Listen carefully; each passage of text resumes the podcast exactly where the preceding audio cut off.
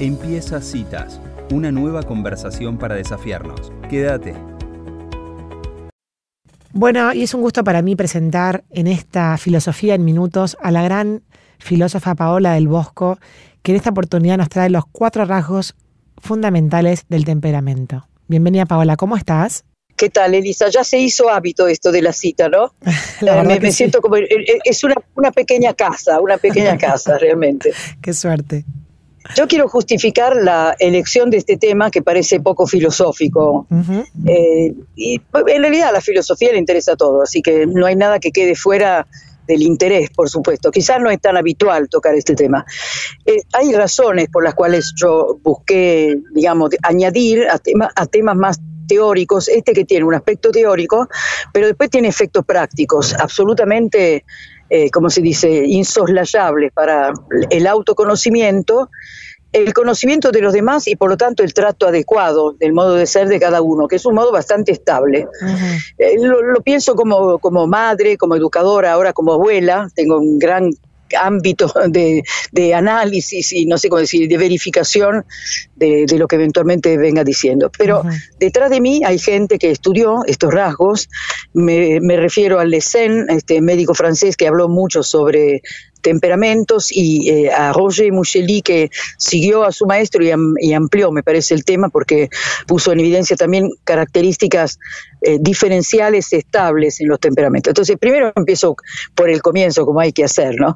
La palabra temperamento significa mezcla, entonces ya hace pensar que el modo de ser de cada uno de nosotros, nuestro temperamento, es una mezcla de distintos factores en cantidades distintas y con intensidades distintas. Entonces vamos a los factores, a, a estos elementos que ayudan porque hay en las personas hay una especie de vicio clasificatorio. Le hablas de temperamentos o de otra manera de entender a las personas, de, test que, que ubiquen el modo de pensar, etcétera, etcétera.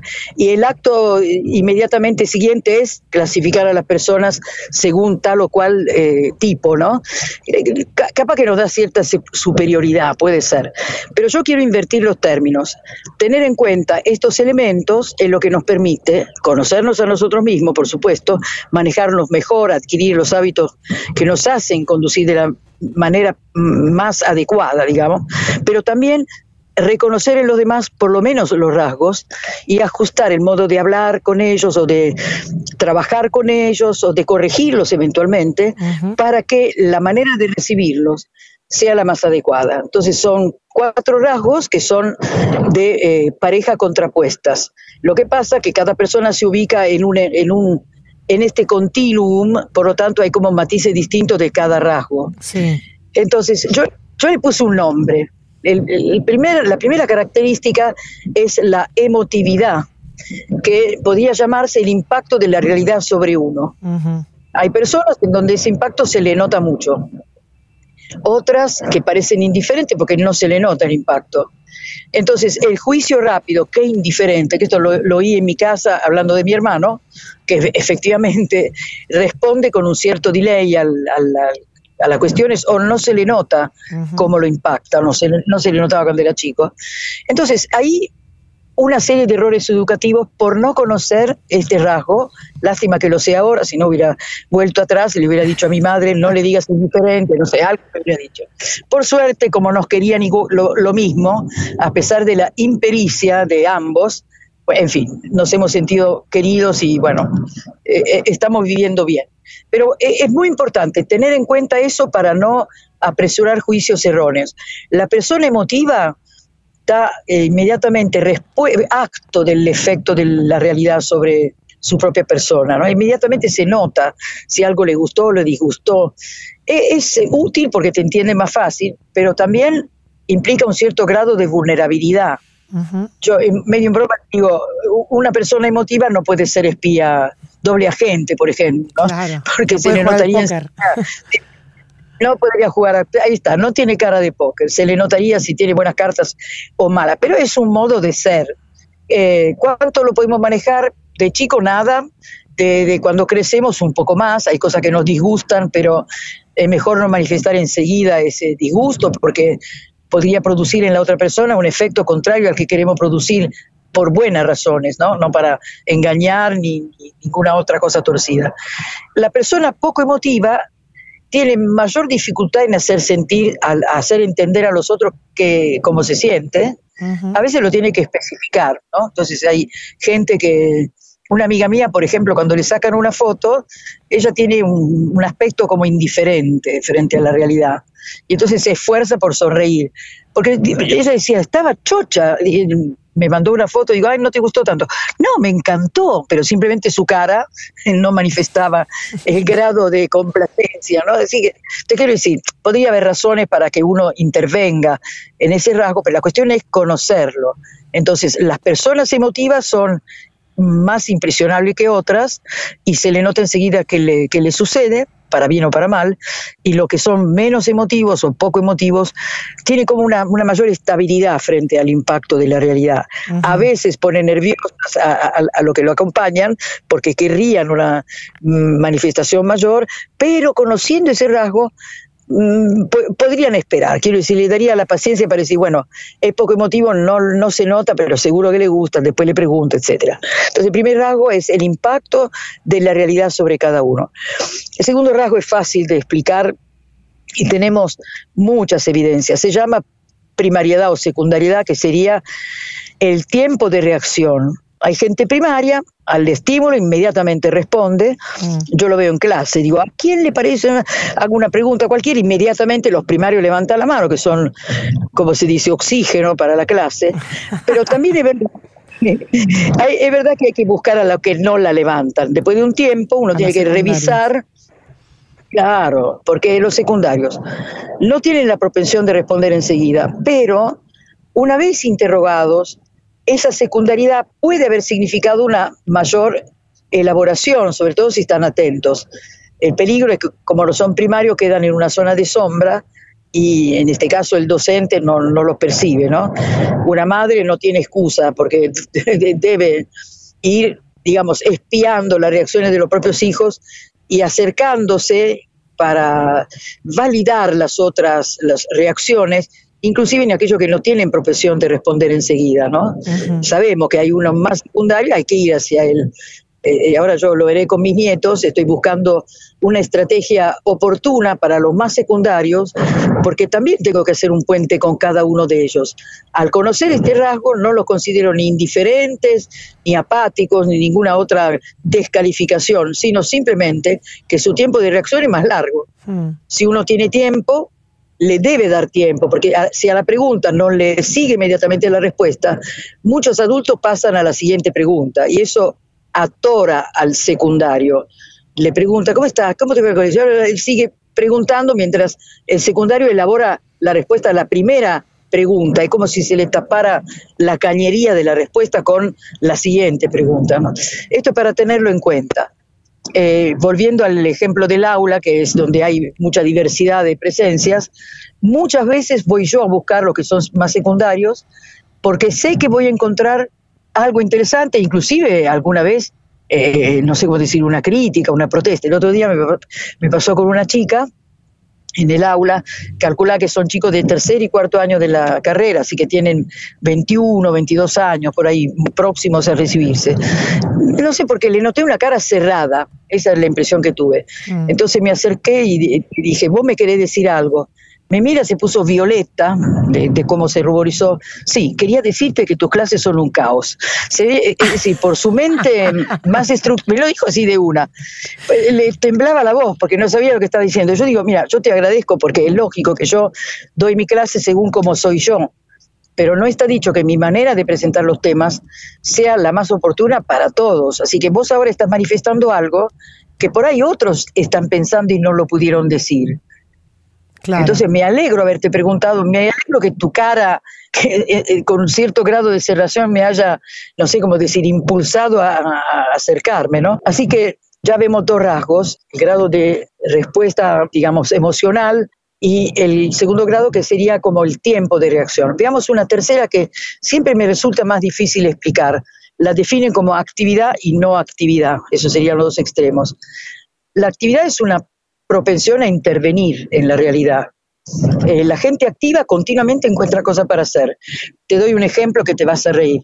tengo una, eh, una nieta muy activa que cuando llega a casa lo primero que me dice, ¿qué hacemos hoy? Ahí ya te demuestra cómo está dispuesta. Y lo primero que hace antes de que yo le diga va a la cocina, que hay una especie de canastito con los fósforos ya usados, ella va y lo vacía en el tacho del compost porque sabe que son madera, etcétera, etcétera. No hace falta que se lo diga, pero este, este predisposición a, a, intervenir en la realidad hace que ella encuentre qué cosa hacer de entrada, ¿no?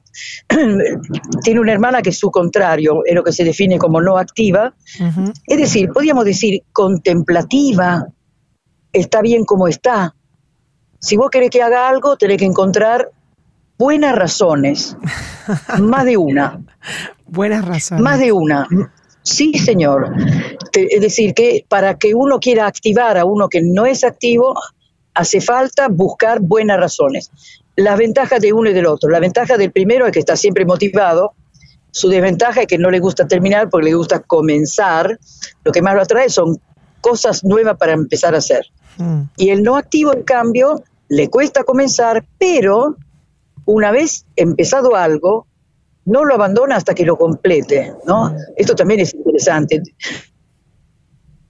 En un equipo, el que comienza, se entusiasma con lo nuevo, con la propuesta, etcétera, y el que lleva a cabo lo empezado y que le dice a otro, pará, falta esto. En fin, yo no, solamente me los imagino, sino que los veo mm. actuar de esta manera, ¿no? Con un grado de, gusto por el detalle, etcétera. Una vez que empieza ese movimiento por la activación de la motivación recibida, entonces lleva a cabo lo empezado. Pero el primero también es importante, ¿eh? que se entusiasme uno con los comienzos ayuda mucho, ¿no? Cuando uno tiene un proyecto. Mm. Finalmente, el último rasgo es bastante intuitivo, que es, podríamos decir, la apertura de la visión sobre la realidad algunos tienen un gran angular, entonces ven muchas cosas a la vez, visión panorámica, y otros en cambio tienen, no sé si decir un microscopio, ¿no? Ven un punto a fondo, lo amplifican en todos sus detalles. Para conocer al mundo son necesarias las dos actitudes, tanto la visión de conjunto como la capacidad de análisis a fondo del detalle, ¿no? me molesta que en algunos de estos manuales sobre temperamentos a la visión amplia, panorámica, le diga dispersos, porque, bueno, ya te imaginarás que, que, sufro por la descripción de mi propia persona. Sí, yo tengo visión panorámica y puede ser que sea dispersa. Y te cuento que la manera de buscar datos, en, en por ejemplo, en los teléfonos o en Internet, eh, digamos, es una trampa mortal para los como yo de visión panorámica o dispersa, porque entramos en cualquier cosa que se abre. Y eh, cinco minutos después nos olvidamos de qué cosa estábamos buscando, porque esta visión que trata de incluir todo muchas veces pierde el foco. En cambio, la persona enfocada no cambia de tema, se molesta cuando le añade nuevos detalles, hasta haber agotado una visión analítica de lo que está en examen, ¿no? Entonces, eso es bueno para el, detalle, para la precisión. Lo otro es bueno para la visión de conjunto. Sinceramente, me da la impresión que podrían trabajar bien, eh, sí, como equipo, siempre que no se molesten, porque te cuento así rápidamente que trabajar con una persona enfocada hace que uno tenga que introducir nuevos temas, así como cambias la velocidad del auto, si no es un auto automático, pasando a punto muerto, una cosa por el estilo. Al enfocado lo tiene que pasar primero a punto muerto para indicarle un nuevo objeto a observar. Porque si se lo presentas enseguida sin esa transformación, no entiende de qué estás hablando, porque sigue enfocado en lo que estaba analizando al comienzo, ¿no? Claro, está bueno Ahora, el punto muerto. Eh, pienso en un hijo mío que tengo que punto muerto es interesante. Que además, que además me dice, pero mamá, cambias de un, tema a otro, me dice. yo ya, claro. A otro, listo. No sabes a veces me lo han dicho a mí. está, bueno, está bueno como concepto. Me gusta este, última, este último rasgo porque, porque más allá de la mirada era como una actitud frente a la vida también, ¿no? O por ejemplo, me, sí, me acordar a un diálogo que se da en casa, por ejemplo, que viene y dice me fue pésimo en una prueba, dice un hijo, ¿no? Y, mi marido le dice, bueno, pero esto es solamente una prueba en el colegio y en realidad el colegio en tu vida como que lo lleva de repente a toda la a toda la existencia, entonces de repente parece como totalmente irrelevante. Una estupidez, claro. pero está bueno. Está muy bueno para, para... Está bueno y produce su efecto, que es que no se desmorone. Claro. Si un detalle te destruye, no puedes enfrentar otros aspectos de la vida. Así que esa es la prudencia de los padres o de los educadores de poner cada detalle positivo o negativo dentro del contexto para que sirvan, ¿no? Que sean un estímulo. Claro, un estímulo para corregir y un estímulo para seguir. Claro, y me imagino que probablemente el rol de la educación debe estar en, en llevar a las a lo de mirada amplia, a la mirada más específica y a la mirada específica a una mirada un poco más largo plazo y más, más general, ¿no? O sea, llevar a cada uno al, polo contrario. No, llevarlo, sino quiero decir, ofrecer una mirada distinta.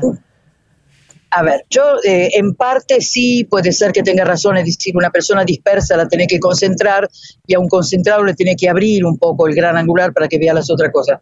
Sin embargo, la persona funciona mejor con lo que es propio. Claro. Así que si yo tuviera que, qué sé yo, ser diplomática y no dejar transparentar por mi cara que me disgustan algunos aspectos del acuerdo que estoy por firmar, probablemente crearía un, problema diplomático, ¿no? Claro. En cambio, la persona que tiene como menos, una, sí, más control de la propia respuesta afectiva, eh, es más apto para un trabajo diplomático.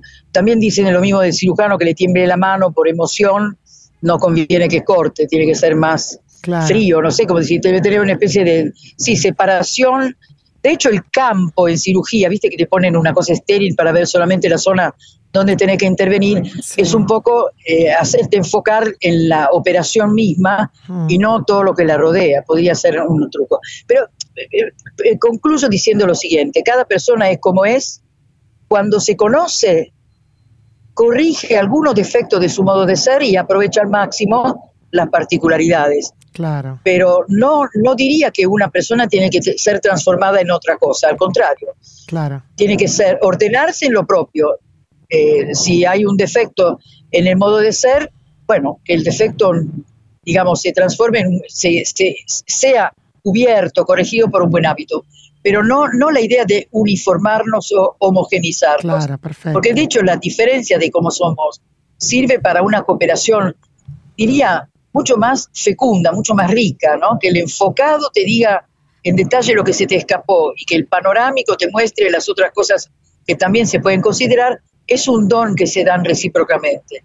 Que la persona emotiva vibre con cada cosa, pero que el menos emotivo devuelva una cierta, un cierto equilibrio para que no caiga en estos excesos a favor o en contra, también me parece oportuno. Estamos diseñados para cooperar. El modo de ser cada uno se suma bien llevado, con buenas intenciones, al modo de ser de cada otro y le añade seguramente algo, una, una riqueza. Tenemos dones justamente para eso, para ser donados unos a otros. Y me parece que el resultado es una cosa muy rica, ¿no? muy fecunda. Hay que aprender a hacerlo apreciando lo que uno tiene y llevándolo realmente al máximo de su fecundidad, es decir, dentro de un equilibrio que lo haga realmente una cosa que puede ser regalada a los demás. Eso me parece que podría ser nuestra primera conclusión. Muy bueno, Paula, me encantó esta columna. Muchísimas gracias por estos minutos y bueno, vaya a esparcirse por todas las lugares donde sale citas de radio para que la gente se autoconozca y conozca mejor a la gente y con eso podemos mejorar nuestras relaciones. Sí, y yo, perdón, hago un homenaje a Magdalena Benedict, mm. que es la que me enseñó todas estas cosas en sus libros y que tiene una captación no sé cómo decir, finísima de los rasgos de las personas, e inclusive sin conocerlas, a través de lo que uno cuenta de ella, es increíble. Así que le debo a ella lo poco que sé, se lo debo totalmente a ella. Muchas gracias, Elisa, por este espacio. No, por favor, al revés. Muchas gracias a vos, Paola. Un saludo inmenso. Saludos. Adiós. Bueno, y así pasaba la gran Paola del Bosco, filósofa, hablando de los cuatro rasgos fundamentales del temperamento. Si te gustó esta conversación, compartila